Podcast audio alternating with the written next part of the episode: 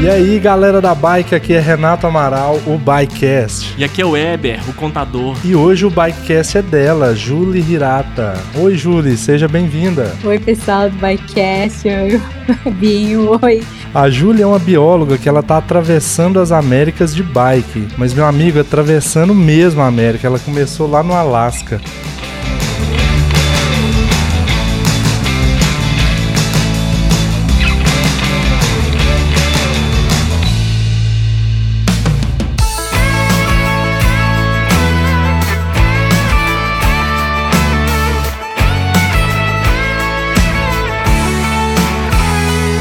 Hoje nós vamos falar sobre a jornada dessa ecóloga e mestre em conservação que está em busca da pergunta que vai desejar responder no seu doutorado, não é isso, Júlia? Caraca, meu, fazia um tempão que eu não via isso. Eu nem sabia que eu tinha título mais. Mas você sabe por que, que eu dei destaque nisso? Eu sou biólogo também. Ah, não, meu. Sério. Pode acreditar. Faz muito tempo que eu não falo, por isso que eu até fiquei emocionada agora. Biólogo é tudo gente boa, né? Então. Eu tento me conter um pouco nas trilhas, senão o pessoal acha que eu sou até maluco. Não, é mentira. Não, o Renato não se contém nas, não se contém nas trilhas. Não vem com essa não, Renato. Você não deixa de ser biólogo hora nenhuma.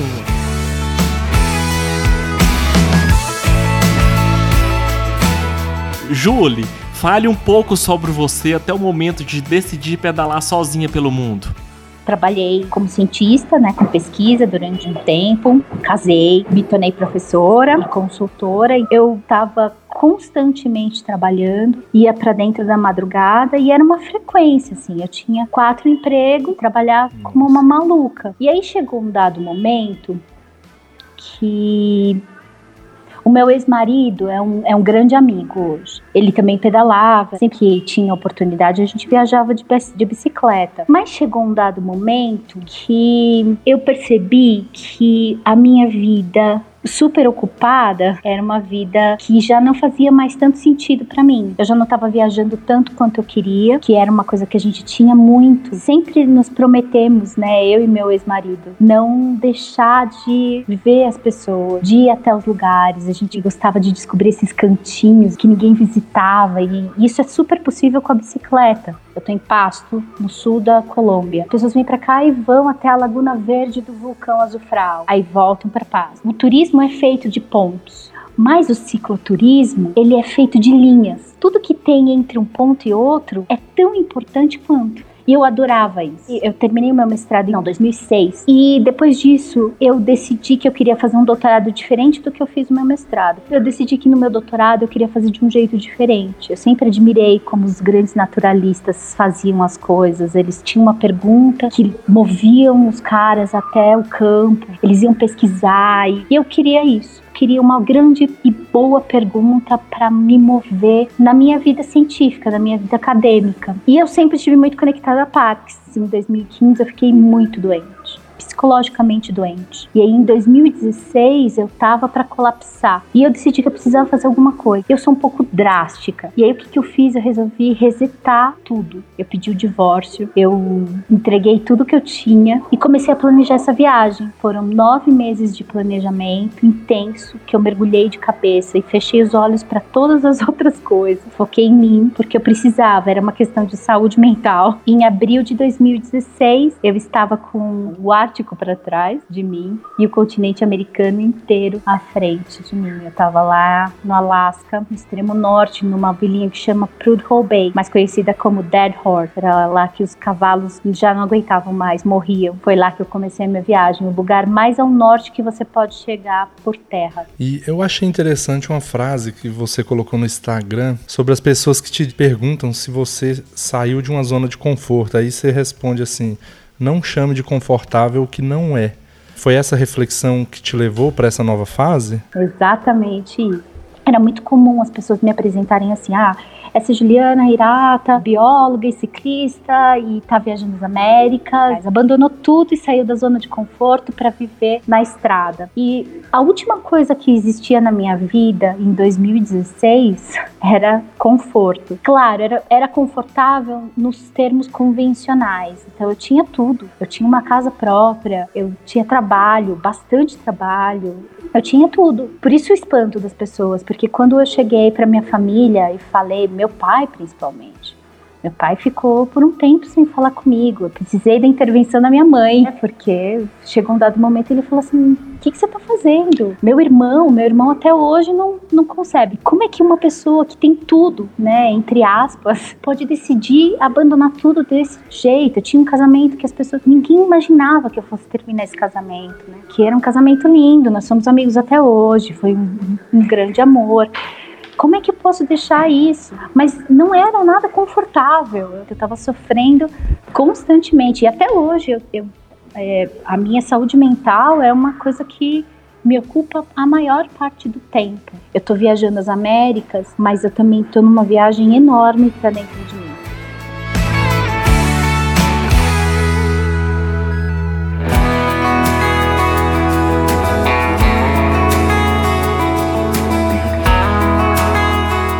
Júlio, conta pra gente como foi iniciar essa jornada lá na última fronteira, o Alasca. O Alasca é diferente de tudo que eu poderia imaginar na minha vida. São dois lugares que eu tinha muita curiosidade de conhecer como bióloga: o Alasca e Galápagos, que eu tô alguns dias de chegar lá já. Então, um sonho. É, Galápagos é um sonho para acho que para todo biólogo, né? Mas o Alasca é surpreendentemente incrível. Até a minha partida, eu só conheci uma pessoa que tinha conhecido o Alasca, que tinha ido até o Alasca. É um homem muito viajado. Aí eu perguntei aí, como que é o Alasca? E ele chegou para mim e ele falou: "Escuta, o Alasca é o único lugar nesse planeta inteiro que eu conheço que é a prova de que Deus existe. Tudo de mais extremo, tudo de mais magnífico você vê no Alasca. E eu, eu sorri na época, quando ele me contou, porque eu achei que ele tava querendo vender o Alasca. Falei até pra ele, eu falei, você não precisa vender o Alasca, tô indo pra lá. E aí quando eu cheguei lá e depois de ter ficado por lá mais de um mês, né, ele tem razão. O Alasca é diferente de tudo que você pode imaginar. Desde o deserto branco, que começa acima da linha do ar, até as fronteiras mais ao sul. É diferente de tudo. E o impressionante é que a vida lá, na verdade, você é parte da natureza como, como qualquer outro animal que existe ali. Silenciosa na bicicleta, os bichos praticamente te ignoram. Eu nunca me senti tão bicho como eu me senti lá, porque os bichos cruzavam um dia um cervo, ele quase me atropelou e ele passou assim como se eu não fosse nada. Na, a mesma coisa aconteceu na estrada, na, na Dalton Highway, os primeiros 800 quilômetros da minha viagem, então nessa estrada. Os bichos ali olhavam para mim, avaliavam risco e na maior parte das vezes eu não era risco nenhum para eles, porque meu tamanho era ínfimo, a minha velocidade era ridiculamente baixa, eu estava constantemente caindo no gelo. Eu acho que os bichos olhavam para mim e falavam: Meu, coitado desse bicho que, que ela tá fazendo aqui? não sabe nem andar na neve. Não sabe nem andar na neve, no gelo. Formava uma, uma camada tão fina de gelo que parecia que não era gelo, parecia que a água estava líquida. Quando você passava, era água sólida. Eu falei, meu, e aí quando você se dava conta, você já estava no chão. Essa foi o início da minha viagem. Eu acho que o Alasca foi o melhor início que eu poderia ter decidido. Se eu tivesse passado pelo Alasca no final, como o Guilherme Veiga, né, que começou lá na Argentina, lá na Terra do Fogo, e terminou lá, ele falou, Júlio, se eu tivesse começado aqui, eu não sei se eu, tivesse, se eu tinha continuado. E para mim foi o oposto. Eu acho que se eu não tivesse começado no Alasca, se eu não tivesse tido o chacoalhão que foi o Alasca, de falar, escuta, se você não prestar atenção, você vai morrer morrer, porque é isso. Menos 32 graus foi a minha segunda noite. Meu eu dormindo Deus. na barraca, eu olhava para minha mão e eu não acreditava que eu não conseguia sentir a minha mão. Nevou dentro da barraca. É tão inacreditável, é tão surreal, mas acreditem ou não, eu tenho, eu tenho saudade. Vira e mexe, eu paro pensando no Alasca. Você pedalou então dentro do Círculo Polar Ártico? Eu comecei no, no Ártico, aí 200 quilômetros depois você cruza com a linha do Ártico e aí você passa, mas começa a pedalar no Ártico. Eu vi o Oceano Ártico, que não era oceano na, na época, tava começando a descongelar. Era tudo uma placa branca. Falei assim, ah, esse daqui é o oceano, você tá na praia. Eu falei, pô, legal. E como que você bebe água numa temperatura, você falou que enfrentou menos 32 graus? Menos 32. Minha primeira noite foi menos 24. cheguei, eu saí de um hotelzinho que tinha lá, eu, eu fui até um hotel super chique, super caro. E eu saí com quatro garrafinhas cheias de água. Quando eu fui tomar água pela primeira vez, uma hora e pouco depois, eu já não tinha mais água líquida. Aí que eu me dei conta do quão estúpida eu sendo. Você fala, meu, eu carregando aquele peso. Eu olhei e eu falei, gente, por que que eu fiz isso?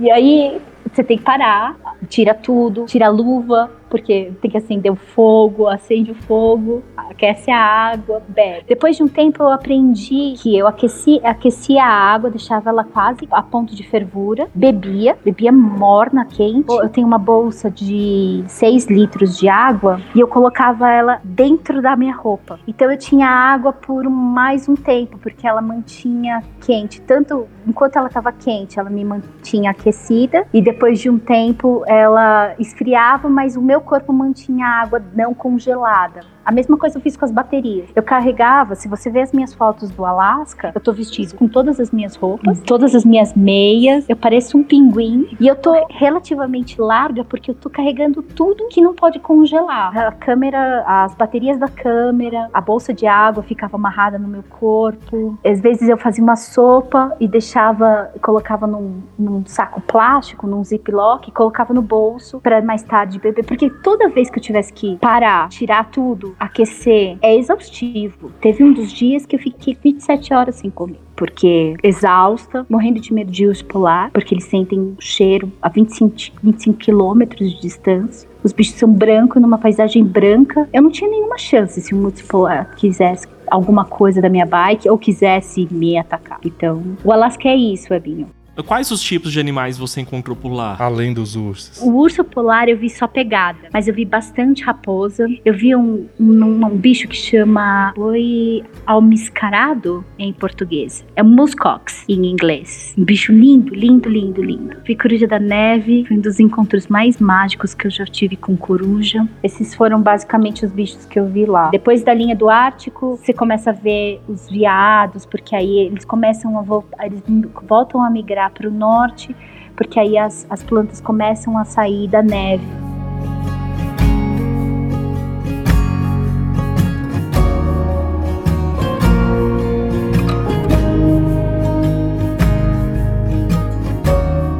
Eu saí de lá no início da primavera porque eu queria ver a aurora boreal. Eu ainda vi tudo muito branco, pouco bicho visível, né? Eu tenho certeza que tinha muito mais. Eu que não via. Você teve que adaptar é, alguma coisa na bike para poder rodar na neve? Precisei. Bom, eu fiz uma tentativa de uma adaptação ridícula nos pneus, porque eu não quis comprar o pneu de neve. Eu fiz umas amarrações com ziplock, tem um vídeo disso, inclusive, no YouTube. Eu me envergonho profundamente dele, mas pode ir lá ver, porque eu quero que todo mundo aprenda com os meus erros. Eu perguntei porque eu sabia, eu vi o vídeo. Ai, meu Deus do céu céu, que vergonha. Não, mas eu assisti o vídeo pensando, nossa, que bacana, vai, que legal. Exato, era esse o meu pensamento. era aqueles amarra-gato que a gente chama Isso, aqui. Isso, exatamente. Vita Heller, né? Como chama? Isso. É, eu fiz essa adaptação porque eu vi o peso e o preço dos pneus de neve. E eu tava saindo no início da primavera. Eu falei, meu, não vai ter nenhum problema, certo? Errado, claro. E. Essa pergunta foi muito capciosa.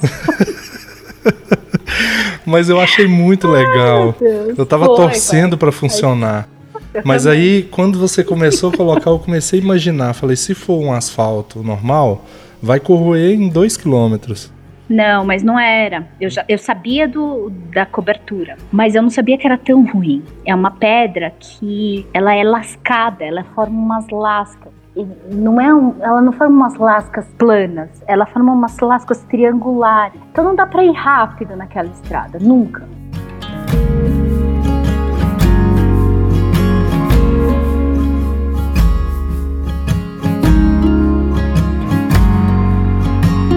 O primeiro vídeo que você postou lá mostra os seus primeiros metros, né? Conta pra gente como que foi. Os meus primeiros metros são bem rápidos, porque eu conto um, dois e eu caio. É alguma coisa assim. E é exatamente isso que foi o Alasca para mim, porque foi um tapa na cara atrás da outra eu aprendi que eu não tenho domínio de nada, que eu precisava me concentrar, que ali não tinha muito espaço para eu ficar me fazendo de coitado. Teve um dado momento que eu falei assim: meu, você tá onde você quer, como você quer, Você decidiu estar aqui nessa época. Você tá onde e quando você quer. Para de, de chorar, de se fazer de coitadinha e bora fazer alguma coisa, porque se você ficar aqui muito tempo, pode acontecer alguma coisa muito séria. O Alasca é isso, ou é tudo ou é nada. Nessas condições extremas, é, qual que era a quilometragem diária? Eu tenho no, ali na Dalton Highway, o meu mínimo foi de 20 quilômetros num dia inteirinho de pedal. E tenho também tenho 87. 87 é meu, meu recorde na Dalton, que é depois das montanhas. Você sai do platô, né? Você acha que depois de tanta subida você vai começar a descer, você não desce. Eu não sei como isso acontece, mas acontece lá. É porque lá é o início da Terra plana. é por isso que é desse jeito. Você não avistou? a borda. Eu avistei, Você não avistou, não? não? Isso.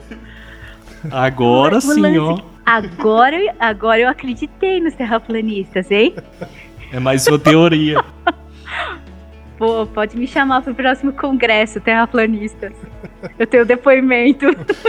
Até que ponto da viagem você pegou neve? E já entrando no Canadá, eu ainda peguei neve. E depois, quando eu subi para as rochosas canadenses, eu também peguei neve lá. Depois, mais ao sul, é, já no Yellowstone, no Wyoming, nos Estados Unidos, eu peguei neve de novo. Entre o Alasca e o Canadá, você dormiu literalmente na fronteira, né? Dormi, isso foi um dos lugares mais legais que eu já dormi. Foi literalmente na fronteira, porque acho que no outro lugar que eu consegui dormir na fronteira, mas também muito a contragosto dos guardas, foi em- entre Honduras e Guatemala. Que os caras quase me enxotaram de lá às 5 da manhã. Conta pro pessoal como que foi esse dormir na fronteira lá entre o Alasca e o Canadá. O Alasca, que é território dos Estados Unidos, e o Canadá é, segundo diz o povo, a fronteira mais pacífica do planeta. Ou seja, não existe nenhum conflito de território ali, o que é muito raro hoje em dia, né? Eles têm uma fronteira física, é um mar no meio do nada, um totem de concreto, uma linha enorme de, de floresta devastada que divide, né, que forma uma linha física e tem aí ali uns 12 quilômetros para frente posto migratório dos Estados Unidos e do Canadá, que é no mesmo lugar. Também é uma raridade, porque normalmente são dois prédios diferentes. E ninguém passa lá. Então, eu vi ali o totem, ninguém. Eu falei, meu, quer saber? É aqui mesmo que eu vou ficar. Aí o que, que eu fiz? Eu falei, meu, eu vou colocar a barraca metade nos Estados Unidos, metade no Canadá. E assim eu dormi. Bem maduro da minha parte, inclusive. Eu Mas- dormi com a cabeça pra Mas quem não faria os isso? pés pros Estados Unidos. A cabeça pro Alasca e os pés pro Canadá? É, pro Canadá. Eu, eu dentro da barraca, isso eu não contei pra ninguém. Às vezes na barraca, eu joguei a caneca pro canto da barraca, nos meus pés, assim, eu falei assim, pronto, agora você fica no Canadá. Até sozinho fazendo piada. Ai, meu, eu sou, eu sou uma pessoa bem estranha sozinha.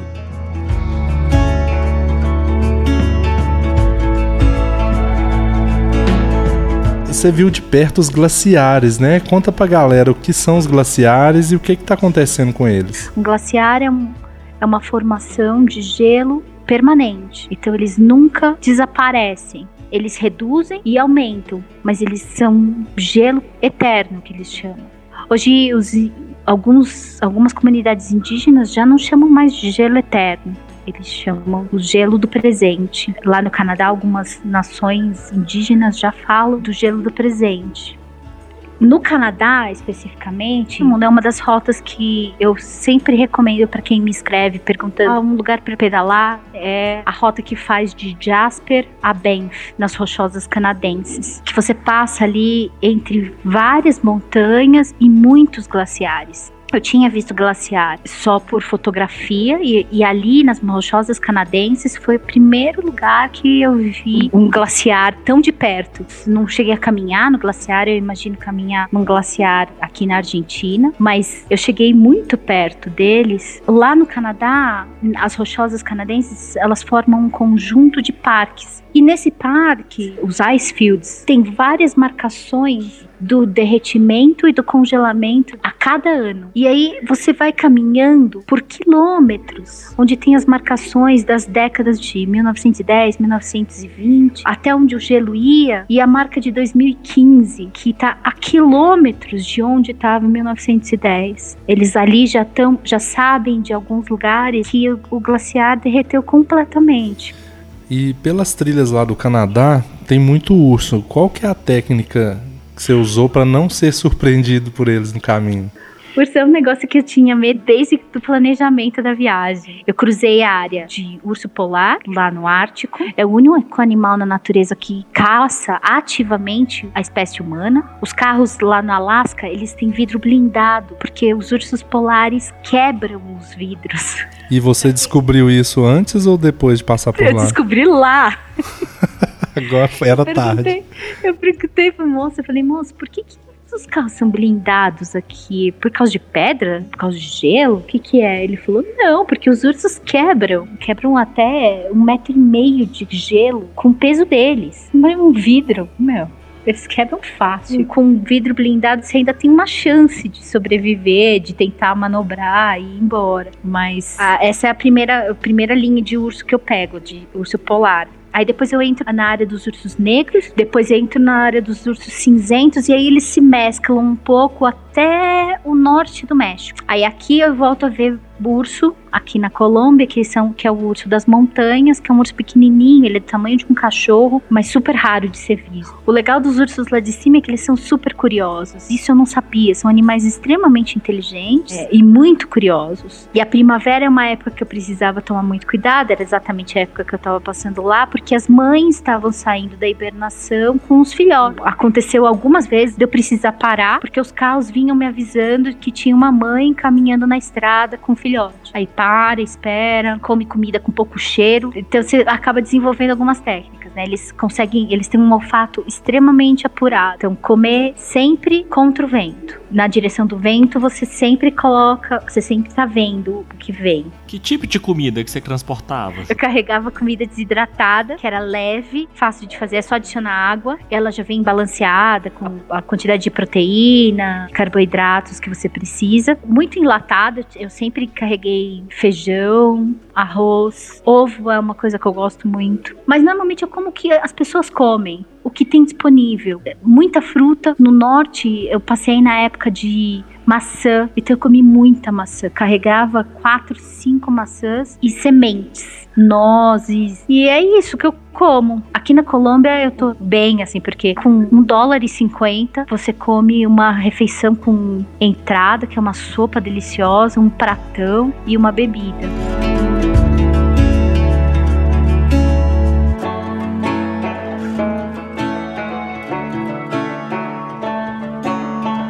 E a borboletinha? Fala um pouco aí pra gente sobre a sua, sua bike. A borboletinha é uma mountain bike, originalmente. Ela tem 11 anos de idade. Ela veio de Edimburgo. Eu vivi em Edimburgo por um tempo. A gente já viajou bastante, então eu conheço muito bem a minha bicicleta. Ela é uma Aro 26, é uma Specialized Mica Pro. É uma bicicleta de entrada, não é uma puta bicicleta. Mas é um trator. Ela é super resistente, ela aguenta tudo e eu judio bastante dela. Eu troquei o guidão, é um guidão borboleta, que me permite mais pegadas, ou seja, eu tenho muito mais conforto. Que no início do dia parece que é besteira, mas depois de 10 horas, de 8 horas pedalando, você ter uma outra posição para pegar faz toda a diferença. É um conforto que vale muito a pena. Ela tem dois bagageiros, um dianteiro e um traseiro. Ela tem suspensão? Tem, tem, mas sei lá se funciona. mas ela tem. Uma modificação importante que eu fiz, ela tinha freio hidráulico. É um freio ótimo, mas antes de começar a viagem, eu decidi fazer a troca por cabo, que parece uma coisa, parece um retrocesso, mas quando você está viajando por lugares tão ermos, na América Latina principalmente, você precisa conseguir fazer a manutenção da sua bicicleta em qualquer lugar. E também por alguns relatos, taxa de congelamento, que no Alasca, em, em extremas temperaturas, o freio começou a vazar, umas chatices técnicas que acarretavam num problema que eu não queria ter, não, especialmente no Alasca, né? Então eu decidi trocar por um freio mecânico. Minha bicicleta, ela foi simplificada ao longo do processo. Então eu tenho coisas mais simples que literalmente eu já consegui ajuda em açougue. No México, foi no açougue que me consegui, consegui ajuda, porque a minha bicicleta é uma bicicleta simples e qualquer lugar eu consigo encontrar uma solução. Que seja uma gambiarra temporária, mas eu consigo encontrar uma solução. O problema das peças, das partes muito tecnológicas, é que elas são super especializadas e requer mão de obra especializada, requer equipamento, ferramenta especializada. Isso é um luxo que eu não posso ter na estrada.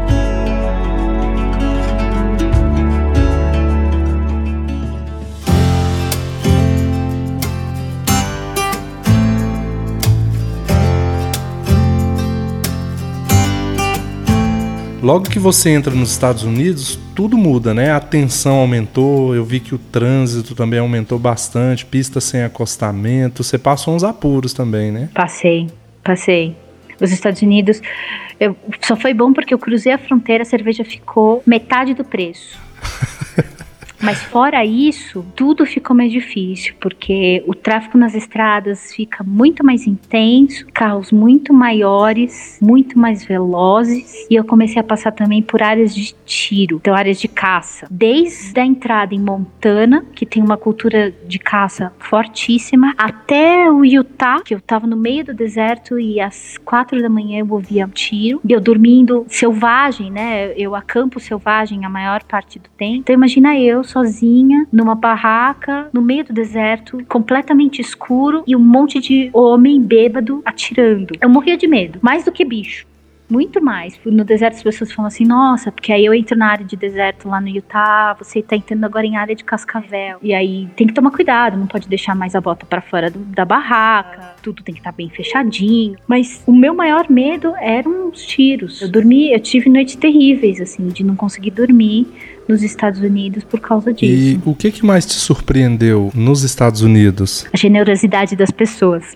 Eu não imaginava que os estadunidenses fossem ser tão generosos com uma estranha, que tem traços que historicamente eles não gostam, que são os japoneses, são os inimigos históricos dos estadunidenses. Tem traços japoneses e quando as pessoas começam a falar comigo eu, e eu falo, eu sou latina, eu, então eu congrego numa pessoa só tudo que muita gente não gosta. Mas isso era um preconceito que eu tinha. Eu achava que era assim. E eles me acolheram, eles me alimentaram, eles me deram dinheiro, eles me mostraram os lugares. Eu conheci um outros Estados Unidos de gente simples, de gente generosa, de gente, de gente genuinamente preocupada com o outro. Foi maravilhoso ter feito a rota que eu fiz e não ter feito a rota da costa que é a que todo mundo historicamente faz, né, por onde passa a Pan-Americana. Eu passei por uma rota completamente bizarra, assim. Eu passei pelo Yellowstone porque eu precisava passar pela primeira unidade de conservação do planeta. E aí eu resolvi descer no centro pelo deserto. E não é muito comum você ver ciclistas lá. E as pessoas literalmente abriram abriram a porta das casas delas. Nas estradas, as pessoas param e perguntam se eu quero água. As pessoas param e me oferecem uma barrinha de cereal. Ah, é tudo que a gente tem. Você tem água? Eu não tive esse tratamento em lugar nenhum. Que legal. Só nos Estados Unidos. Aí é, depois você ia falar assim: eu sou brasileira, é minha inimiga, vem roubar meu emprego.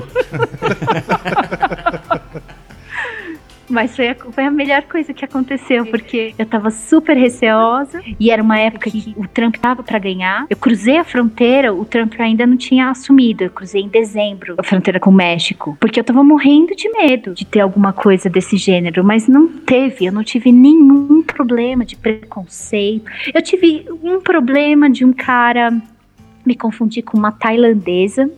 Ele falou: Você parece tailandesa e ele tentar pegar no, nos meus peitos. Ele, ele veio para pegar nos meus peitos, mas ele falou assim: Ah, eu adoro tailandeses. E veio com as mãos. Tenso. Tenso. Já que você tocou nesse assunto sobre ser mulher viajando sozinha, como que isso influencia na sua jornada de forma geral? Tem um lado ótimo. Quando eu bato nas, nas propriedades, assim, principalmente nos interiores, né? Posso acampar aqui na sua porteira?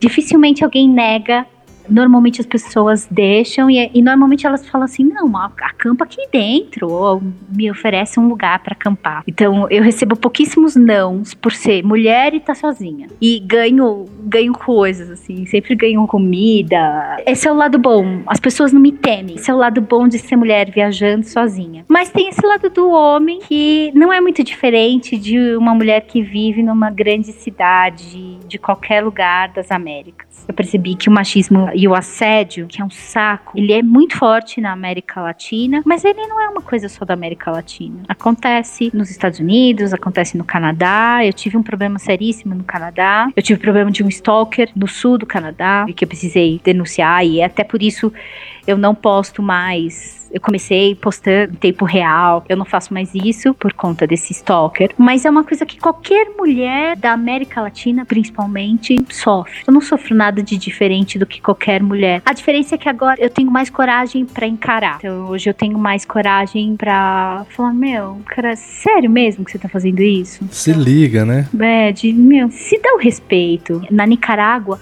a cultura do assédio é tão forte que grupos de meninos de 9 a 15 anos de mexerem comigo, deu parar. Na Nicarágua eu parei a bicicleta e falei: escuta, cadê tua mãe? Porque eram moleques, crianças, mexendo comigo de uma maneira super baixa. É inaceitável.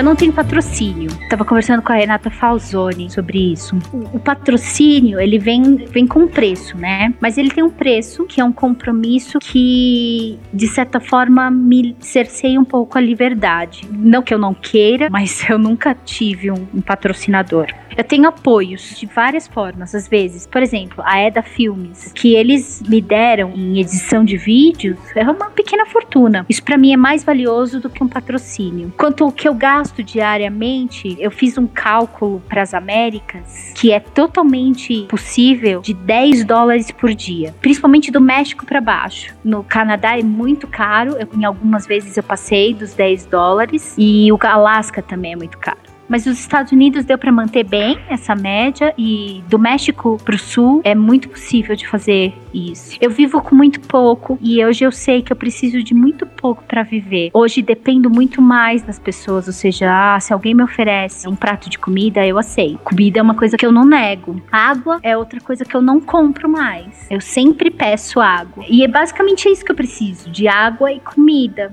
Eventualmente eu preciso de abrigo ah. em cidades, agora em Pasto, eu tô numa capital, então eu preciso de um, de um lugar para ficar. Mas aqui tem casa de ciclista, aqui tem warm showers. Mas eu tô dependendo muito mais das pessoas para precisar muito menos de dinheiro. E quando a vida fica mais simples assim, é mais fácil até ficar feliz. Eu via que você ficava felizona com com um dia ensolarado, um banho num lago gelado, um vento a favor. É isso. A gente, as coisas ganham outro valor. Parece que tudo que você tem acaba virando uma distração. E aí, quando você não tem nada, de repente você tem tudo. Se você não tem tudo, você tem a possibilidade do tudo. E é exatamente isso que eu tenho percebido. Não é fácil.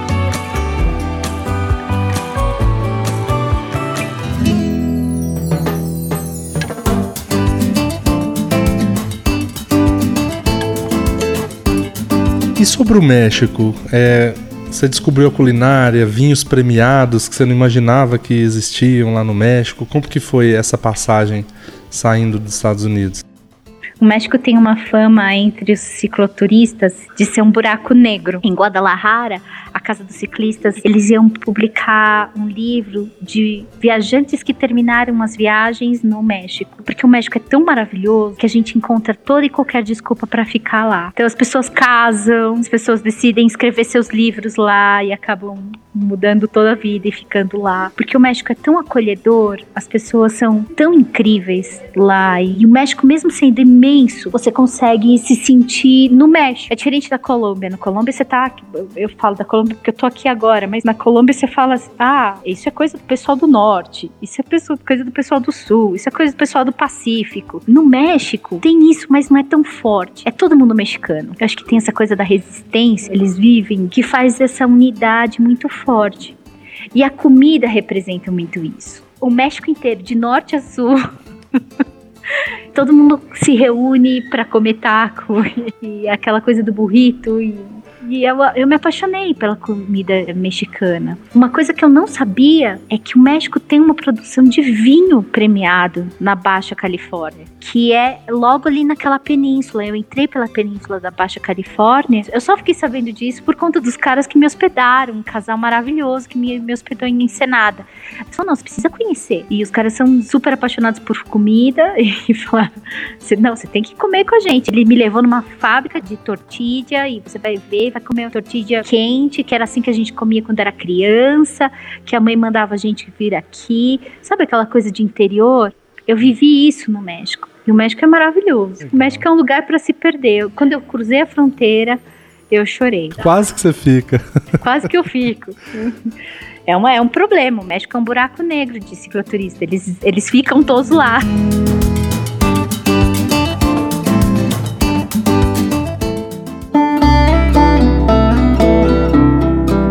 É, América Central, como que foi? América Central era fonte de muita preocupação para mim. É na América Central que concentram os piores números de tratamento a mulheres. Foi também na América Central que durante alguns anos mulheres viajando sozinhas tiveram problemas muito sérios, desde serem drogadas e desaparecerem por alguns dias até estupro e morte. Honduras era um lugar que eu tinha muita preocupação e a Nicarágua, porque eu não passei por, São, por El Salvador, mas a Nicarágua ainda estava com algumas zonas de conflito armado quando eu passei por lá. Então eu tinha essa preocupação. Eu entrei na América Central por Belize, é o único país que tem o inglês como sua língua oficial. Fui pelas ilhas, então passei um tempo nas ilhas, é um lugar maravilhoso. Aí eu entrei na Guatemala, não pude cruzar para Honduras por conta de um problema no passaporte, então eu tive que ir até a cidade da Guatemala para entrar em já um novo passaporte e entrar em Honduras. E Honduras foi super tenso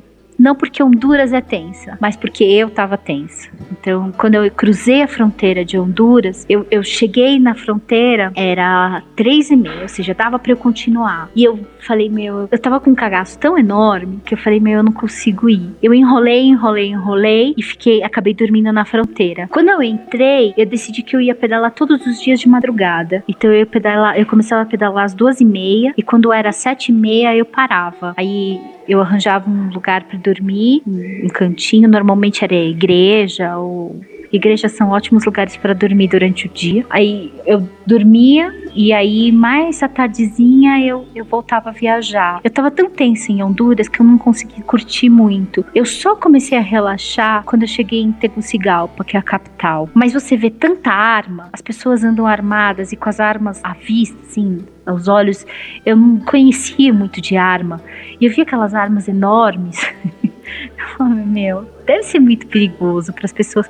Eu, eu, tenho uma foto no Instagram de um senhor cuidando da minha bicicleta com uma escopeta enorme, assim. Ele tá com uma cara de bravo, assim, segurando a escopeta e guardando a minha bicicleta. Aquele é o segurança de uma lanchonete de taco. Meu Deus, imagina uma joalheria. Exatamente. Imagina um banco. Tudo isso gera uma, uma insegurança, mas eu passei sem incidente nenhum. Eu não tive nenhum problema. Então foi muito tranquilo. As pessoas muito preocupadas. Toma cuidado, ali é muito perigoso, não vai ali. E quando você vai, não tem nada demais. Eu, eu costumo dizer que algumas mentes veem mais perigo do que as outras. Eu acho que depois de ter passado a América Central, eu relaxei um pouco. Honduras, principalmente. Quando eu olhei para trás, quando eu saí de Tegucigalpa, eu olhei para trás e vi aquela cidade enorme, caótica, parece uma grande favela. Eu sorri e falei, meu, eu aprendi muito aqui. Que bacana. A etapa 3 vai ser a América do Sul, né? Que você já está na Colômbia, né? Fala um pouquinho aí de onde você está nesse exato momento, Júlia. Eu agora estou no último departamento da Colômbia. Estou a um dia de cruzar para o Equador. Estou na capital do departamento de Narinho, chamado Pasto. Esse é o nome dessa cidade. Eu passei pelo Suriname, pela Guiana, e agora eu tô aqui na Colômbia. Eu pulei a Venezuela, eu tive um problema, não consegui resolver na hora, lá em Trinidad, né, na ilha de Trinidad. Aí fui para Curaçao e depois vim para Colômbia. Eu tô aqui há quatro meses, na verdade três meses. Eu fiquei quase meio mês é, dando uma série de seminários na Flórida. Aí voltei para cá e já tô sentindo a saída, assim. Sempre cruzar a fronteira é legal e triste ao mesmo tempo, principalmente de um país como a Colômbia. Aqui eu comecei a Cordilheira dos Andes, que para mim, depois do Alasca, eu sabia que seria um grande desafio e tá sendo. Os últimos quatro dias antes de chegar de Passo, a gente tava para gravar esse podcast. Quando você me contatou, eu sabia que eu tinha uma subida forte pela frente e foram quatro dias, sendo um e meio subindo, só subindo. Foram 39 quilômetros de subida pura. De, de eu precisar Nossa. jogar a bike no chão porque ela não consegue ficar parada. Eu não consegui encostá-la no morro. E é um lugar que eles chamam aqui de trampolim da morte, na fronteira de Putumayo com o Narinho. Esse aí é um lugar que eu não vou pedalando nunca, viu, Renato? Meu, eu te entendo, Ebinho, porque, meu, eu, eu tenho um problema seríssimo com subida. E aí tá o meu grande desafio com a Cordilheira dos Andes. Porque por que, que as pessoas vivem aqui? Eu não entendo. Nem eu, também não entendo, não. Eu não entendo por quê. A galera treinando de estrada aqui é uma monstruosidade, gente. Não é à toa que os caras produzem campeão a rodo. É lindo de ver. Às vezes eu começo a pedalar umas 5 horas da manhã. Mas dá umas 6 e meia, 7 horas, você começa a ver os carros com grupos de crianças na estrada pedalando. Eles vão fazendo a escolta dos grupos de crianças. É a coisa mais linda desse mundo. Aqui na Colômbia também foi a primeira vez que eu vi as pessoas dando distância na estrada. Todo mundo respeita a distância de um metro, pelo menos um metro e meio do ciclista. Isso quando não tem os caras que vêm nas descidas. Em Santander eu tive muito disso. Nas descidas dos caras virem protegendo mesmo. E aí quando Que passa, bacana. passa perguntando. Precisa de água? A cultura da bicicleta aqui na Colômbia é uma coisa que faz qualquer um pedalar. O Nairo Quintana, um dos maiores escaladores do ciclismo de estrada, é colombiano. E pelo jeito já estão formando a próxima geração aí. Não, e é um negócio lindo de ver, é emocionante. De ver essa molecadinha com essas, essas bicicletas de estrada, mini bicicleta de estrada, sabe? As mini roads, assim. Você fala, meu, coisa mais linda. Homens e mulheres pedalando, grupos enormes. É muito legal, é muito legal. Júlia, eu quero fazer um pedal, uma cicloviagem de 15 dias. Qual trecho que você recomenda pra mim aqui e pro Renato? Eu acho que fazer as rochosas canadenses de Jasper a Banff é maravilhoso. 15 dias é, é perfeito para você aproveitar num pedal maravilhoso, super seguro. Se você gosta de natureza selvagem mesmo, de camping. Outro lugar que acho que vale muito a pena fazer, mas não dá para fazer em 15 dias, eu acho que você precisa de pelo menos um mês, é a Baixa Califórnia, no norte do México. De preferência na época da temporada das baleias.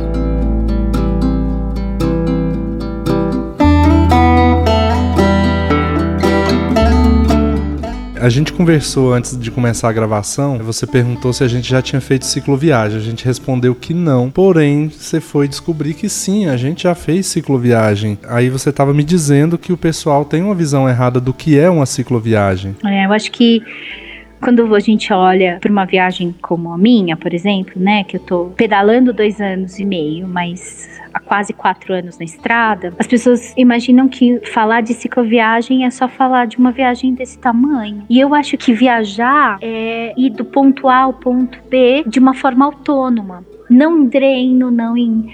Mas se você coloca um, um par de alforjes, leva um par de roupas, leva o shampoo e o sabonete, pra mim já é uma cicloviagem. Que seja passar uma noite fora. Fiz uma cicloviagem com uma amiga que pela primeira vez estava querendo fazer uma cicloviagem e eu falei assim: vamos fazer de São Bernardo a Paranapiacaba. A gente dorme em Paranapiacaba e volta. Pra quem não sabe, São Bernardo e Paranapiacaba, em São Paulo, eu acho que deve dar uns 40 quilômetros de distância. Se isso. E você dorme Paranapiacaba e volta pedalando. Isso pra mim é uma cicloviagem. Eu acho que você não precisa passar quatro anos da sua vida viajando pra se considerar um cicloviajante. Você já está há quatro anos pedalando? Em abril vai dar quatro anos, porque eu comecei em abril de 2016. Qual que é a quilometragem até o momento, até a Colômbia? Ah, isso.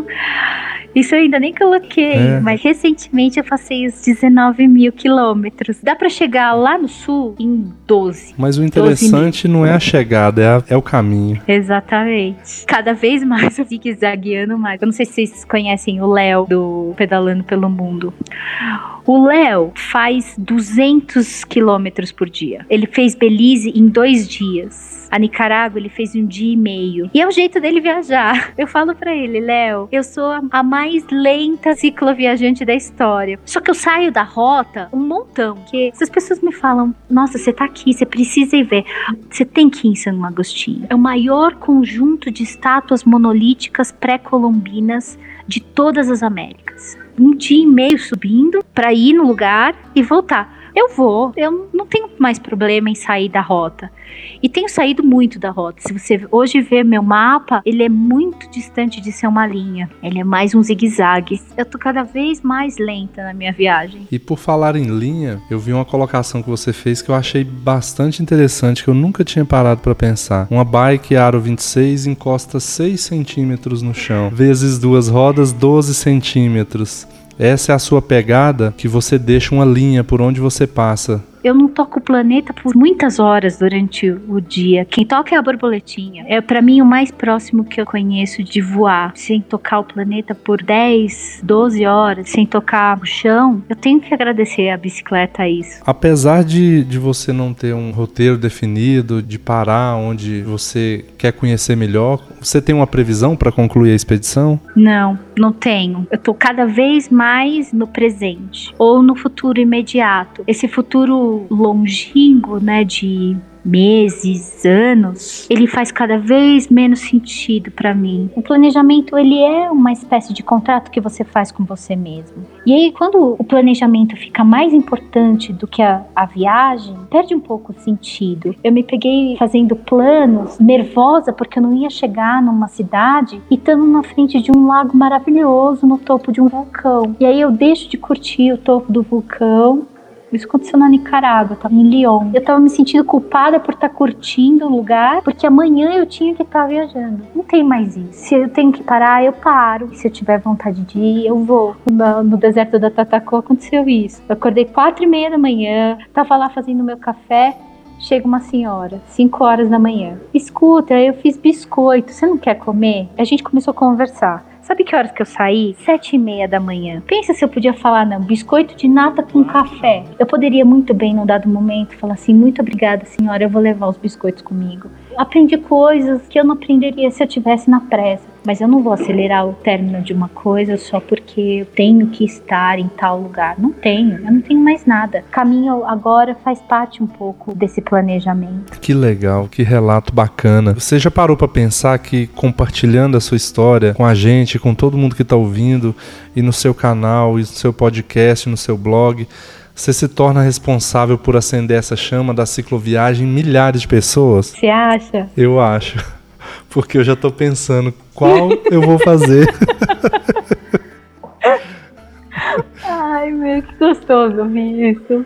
Renato, pô, valeu. Às vezes eu me questiono muito com essa questão das mídias sociais. Muito, muito mesmo. Recentemente eu tive um episódio muito chato de um vídeo que saiu. Acho que é a primeira vez que eu tô falando disso. Foi um vídeo não do meu canal, foi um vídeo para um desses programas de televisão. E eu fiz a besteira de ler os comentários. E eles são absolutamente cruéis, alguns deles. Alguns são maravilhosos, mas outros são muito cruéis. E o fato de eu ser uma mulher que não tem o corpo de uma ciclista, né, que se espera de uma ciclista, as pessoas são muito cruéis com isso. Eu me questionei muito sobre continuar me expondo nas, nas mídias e continuar falando sobre as mídias. Eu, eu me questionei bastante sobre o propósito disso. Claro, eu não, não cheguei a expor isso, conversei com alguns poucos amigos e agora com vocês, mas eu fiquei me questionando sobre por que, que eu faço isso, sendo que eu poderia curtir a viagem e compartilhar com os meus próximos. Mas ouvir você falar disso, Renato, você falar que tem vontade de viajar, em ouvir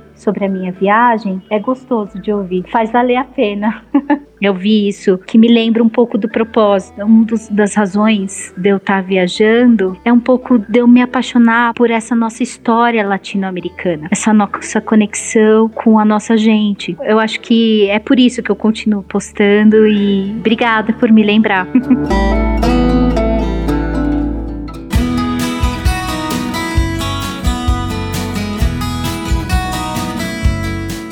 Olha, são três livros. O primeiro livro que vai sair, não sei quando, espero que logo, é, é, um livro que se chama Cartas da Estrada. É um livro de contos. Vão ser 50 contos, desde o Alasca até o México. O segundo livro é um livro para crianças, A Menina que Pedalou as Américas. É um livro meio misturado com ciência, tem um pouco da minha história em ensino de ciências, né?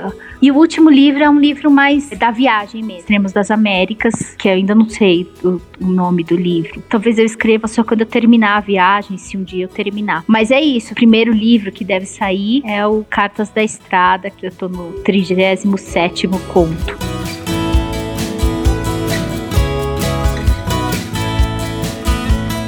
E é isso aí, galera Bikecast. Se você está ouvindo até aqui, sim, você é um aventureiro, meu amigo. E com certeza já sonhou em fazer algo do tipo. Então vou pedir para a Julie dar algumas dicas para você.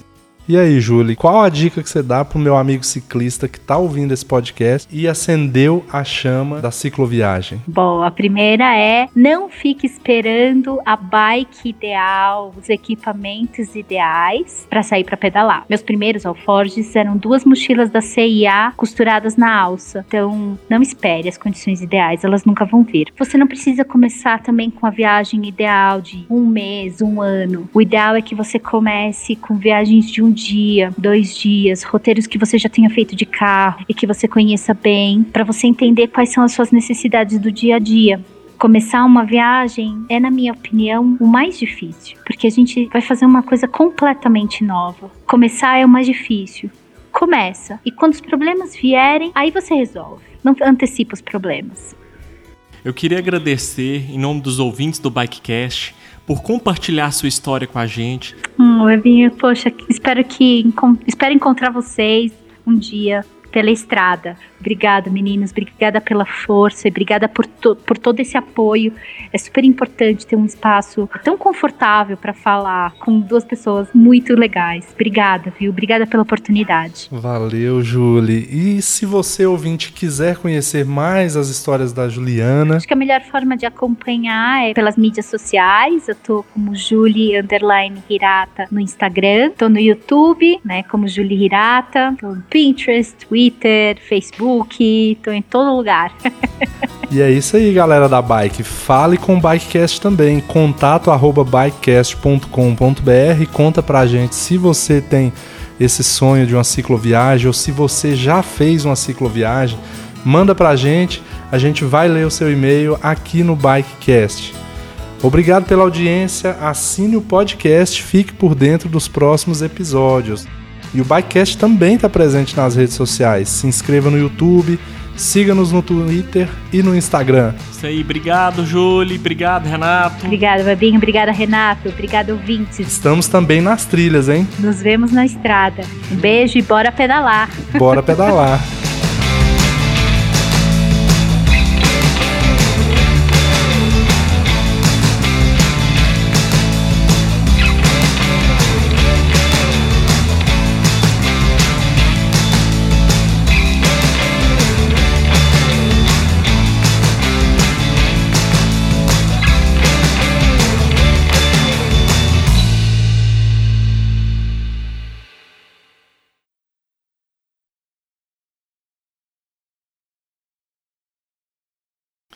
Julie. Diga. Nessa época que você trabalhava, você não ficava falando para todo mundo assim, não? Eu tenho quatro empregos. Se eu tivesse quatro empregos, eu ia fazer raiva em muita gente. Eu tenho quatro empregos e não tenho mais tempo para ninguém.